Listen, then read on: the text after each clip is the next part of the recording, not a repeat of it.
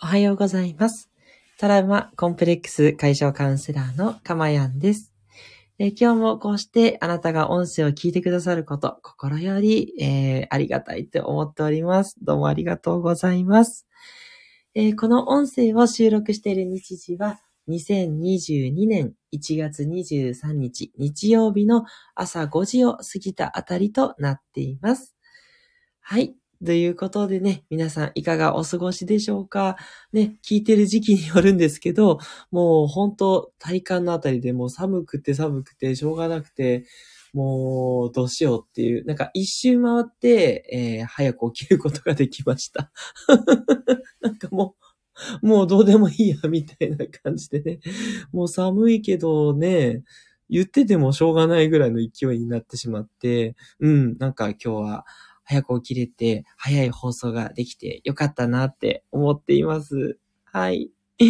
いえいえ、それではですね、早速今日のテーマに行きたいと思います。え今日はどんな人でも受け入れる方法ということでね、なんかすごく、えーすごくないって思うと思うんですけど、全然あの大した方法ではないですね。当たり前のことにいかに気づけるかということをね、あの、いつもテーマにしてるんですけど、今回はもうまさにって感じですかね。はい。なんですけど、これやっぱり難しいですよね。いやー、ちょっと無理だわーっていうことって多くないですかね。まあ特にね、若い方とか、あと、なんだろうな、こう自分のストライクゾーンが狭い方っていうのは、そうなってしまいがちなんですけど、そういう方であってもね、あの、今日お伝えする方法であれば、あの、なんだろうな、腑に落とせなくても、なんかこう仕事上でお付き合いするとか、あと地域で、あの、同じ地区の人として付き合うとか、それぐらいのレベルは平気でできるようになりますので、ぜひね、え聞いていただけたら嬉しいなというふうに思います。で、えー早速結論なんですけど、結論は、やっぱり人の視点っていうのは人それぞれだっていうことを常にやっぱりこう意識しておくっていうことですね。どうしても、あの人ってこう自分が思ってる感じ方が正しいとか、まあそれしかないみたいに思っちゃうことって多いんですよね。まあ例えばですけど、まあいろいろありますけど、まあ私いつもよく出しちゃう例ですが、その赤信号で車運転してて止められたことが連続すると、すぐこうイライラってしてしまうわけですよ。この信号で止められて、で、青になって走り始めたのに、またすぐ次の信号がね、その信号にたどり着くまでに黄色になって赤になるって、これどういう信号の作り方してんの警察の人たちって思っちゃうわけですね。でも、よく考えてほしいんですけど、というか、あなたは違うかもしれないですよね。運転していて、別に赤が続いても、まあそんなもんだよねって、やり過ごす人の方がもしかしたら多いかもしれない。ね。これちょっとアンケート取ってみたいとこですけどね。どっちかなとか思いますけど。ね。まあこういう、まあ、ぼやっとした感じ。だけど、やっぱりこう、共感を多分得られない人も当然いるわけですね。それから、そうですね。まあ、本当にいろいろありますけど、うん。まあ、すごくね、あの、楽しいことを、えー私はいっぱいやりたいって思ってて、なんだろうな、こう、まあ、よくね、スーパー銭湯に行ったりとか、うん、美味しいご飯を食べたりっていうのが好きですけど、でも、人によっては、そういうことを別にどうでもいいと。とにかく淡々と毎日を過ごしたいんですっっていう人もね、中にはやっぱいるわけですよね。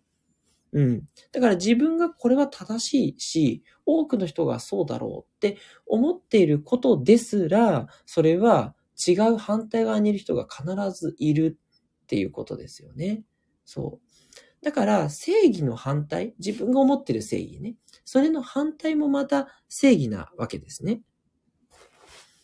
そうですね。あと、まあ、その夜遅くに、例えば子供を遊びに行かせる、公園とかで遊んでるとかだと、人によっては、わ、こんな遅い時間に遊ばせて、子供の体の健康大丈夫かしらって思う人が、もしかしたら多いかもしれないんですけど、私なんかは、あ、きっとこのお母さんもしかしたら昼間働いていて、夜とかじゃないと子供と一緒にね、触れ合える時間が取れないから、こんな夜遅くに公園に来てるのかなと思って、逆にこう、なんかうまくね、生活していってほしいなって、そういう気持ちになるんですね。だから、同じ物事に対峙しても、結局感じ方って人によって違うっていう部分があって、やっぱここに気づけるかどうかっていうことですよね。で、それは、まあ原則として分かってるんだけど、いや、それでもね、嫌だって思っちゃうんだよねっていう思う方に対してのアドバイスがありまして、まあこれはですね、多くの場合、自分の中の過去に傷ついたことが、その出来事に反応しているだけっていうことなんですね。例えば私の例なんですけど、私はその過去のね、トラウマで、やっぱそのちょっとこう、えなんていうかな、話し方が気持ち悪いとか、こうどうもなんか態度がややなよなよしてて男っぽくないと言われることが多くて、すごい、こう、受け入れてもらえなかったっていう過去があるんですよ。で、その過去が、あの、もちろん今はね、なんともないんですけど、でもその、どこか脳裏にやっぱりこびりついていて、こうちょっとでもね、こう冷たい態度、別にその人は冷たい態度を取ろうとしていたわけではないんだけども、ちょっとそっけない態度を取られるだけで、私のそのセンサーが反応するんですよね。あ、なんかこの人、あれちょっと今そっけなかったかなとか、そんなこと本当はね、ないと思うんですよ。その人は多分何もね、思ってないし、普通に過ごしてるだけなのに、そういうふうにね、私が感じてしまうんですね。そう。まあ、よくね、その、妻とかがね、なんかこう、なんかもう、ちゃんとやってよとかね、ペッと割ったりとか、なんか私が話しかけても何にもこう反応しなかったりとかね。うん。まあ、ただ単にね、あのドラマとかに没頭しているだけなんですけど、それなのに、なんかそれだけで、頭ではね、分かってるんだけど、なんかね、心の中がちょっと冷たくなっちゃうんですよ。っていう感じで、実はその、あ、この人ちょっと受け入れられないなって、嫌だなって思ってるのは、あの、その人に問題があるというよりは、どちらかっていうと、自分の中の過去に傷ついたことが反応してるんですね。もちろんね、その人がすごく明らかにあなたに対して嫌な態度を取ってきてるかもしれないってこともね、あるとは思うんですけどね。うん。でも大抵の場合は、その嫌だって思うことに自分の過去の傷が反応してるって考えてあげると、相手のことをね、嫌うというよりは、まあそういう人もいるかっていうふうにね、思えると思うんですね。はい。で、今、あの、お伝えした、じゃあその相手が本当になんかこう自分にね、こうトゲが刺さるようなことを言ってきてるとしますよね。自分のやったことをこう批判してくるとかね、そういうことなんですけど、この時に使えるアドバイスなんですが、その人の考えてること、言ってることの背景を考えてあげる。その表面を見るんじゃなくて、その奥底を考えてあげるっていうことがおすすめですね。なんでそんなことを言うんだろう、この人はってきっと思っちゃうんですけど、そこに意識を向けちゃうと、あ、もう嫌だって、この人と一緒にいたくない、受け入れられないってなってしまうと思うので、そのことを、なんでこの人はこういうこと言うんだろうなっていう、なんでっていうね、ところにね、意識を向けてあげると、結構ね、スーっていきます。うん。あの、例えば、こう自分がした仕事に対して、すごいなんかこう叱責された上司に指摘されたとすると、なんでこの人はこういうことを言うんだろう？って考えてあげるんですね。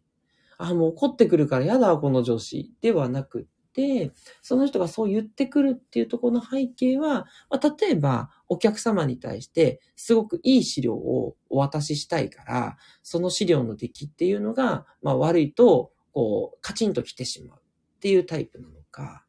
まあ、それかこう、やっぱ上のね、その上司のさらなる上司に認められたいから、認められたいがために、その、認め、実績を出さないといけない。なのに、自分がその部下としてね、こう、いけてない資料を出すと、それがこうカチンと来てしまう。なのか、とか、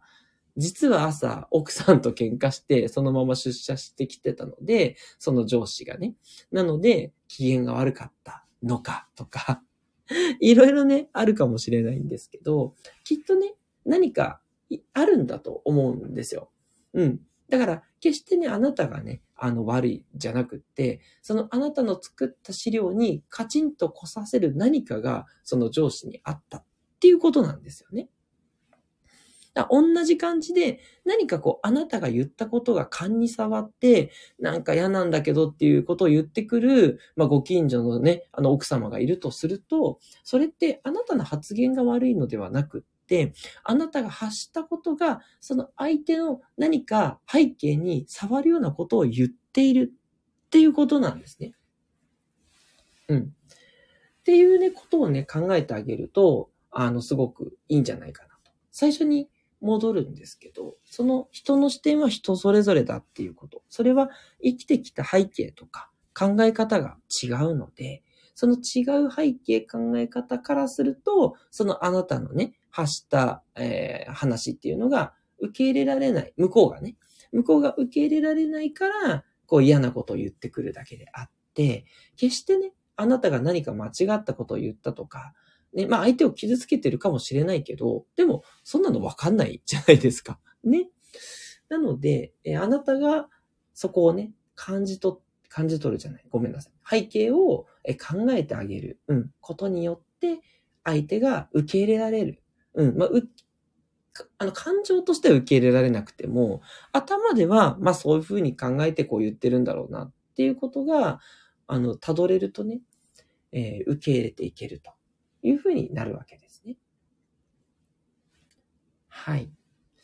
まあ、あの、やっぱり受け入れてもらっているっていう感覚、安心感ってすごい私は大事だと思っていて、まあ、私のね、トラウマとかそういうところから来るからかもしれないですけど、でもことその今の日本ってそういう、なんだろうな、受容するっていうストライクゾーンがね、やっぱややもするとちょっと狭いのかなっっていうふうに思ったりすることがあるんですね。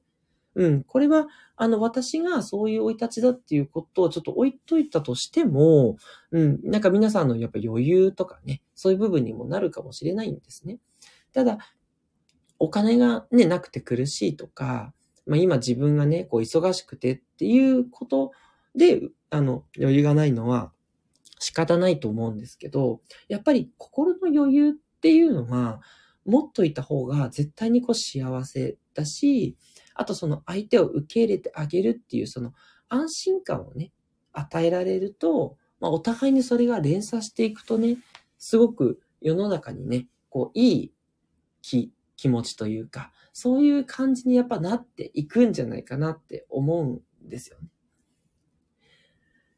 なので、もう私は、こう、あの、いやいやね、いろいろね、そう、トラウマとか嫌なことありましたけど、でも、そのおかげで、こうして今、こうあなたにね、こういう、あの、いいメッセージをね、伝えることができている。そして、どんなことがあろうとも、大抵のことは受け入れられるんですよ。うん。自分がすごく嫌な思いをね、してきたのでね、受け入れられなくて。だから、受け入れようっていうのもあるし、もしね、そういう、あの、過去のトラウマがない方であっても、やっぱり気持ちよく過ごしたいっていうふうにはきっと思ってらっしゃると思うんです。だから気持ちよく過ごすために嫌なことを言ってきたことをそのまま受け取るんじゃなくて、まあ、人の視点は人それぞれであることを嫌だって思うのは自分の中の何かセンサーが反応してるだけで、相手が別に悪いわけではない。そして自分も悪いことを言ってるんじゃなくて、何か嫌なことを相手が本当に言ってきてたら、それは自分の言ったことが相手のセンサーに反応してるだけだっていうことなんですね。このあたりにね、気づいていただけると、どんな人でもいつの間にか受け入れられるようになっていくと思いますので、ぜひね、えー、今日の、えー、お伝えしたこと、ね、そういうふうになりたいと思っている方は、ぜひ実践してみていただけたら嬉しいです。はい。ということで、今日の放送はいかがでしたでしょうか？いいなと思った方はですね、ぜひ、いいねのボタンを押していただけると嬉しいです。はい。また、毎日ね、一本ずつ、えー、あげるように更新しておりますので、よろしかったらチャンネル登録的なね、えー、登録をしていただけると嬉しいなというふうに思います。トラウマコンプレックス解消カウンセラーのかまやんでした。ではまたお会いしましょう。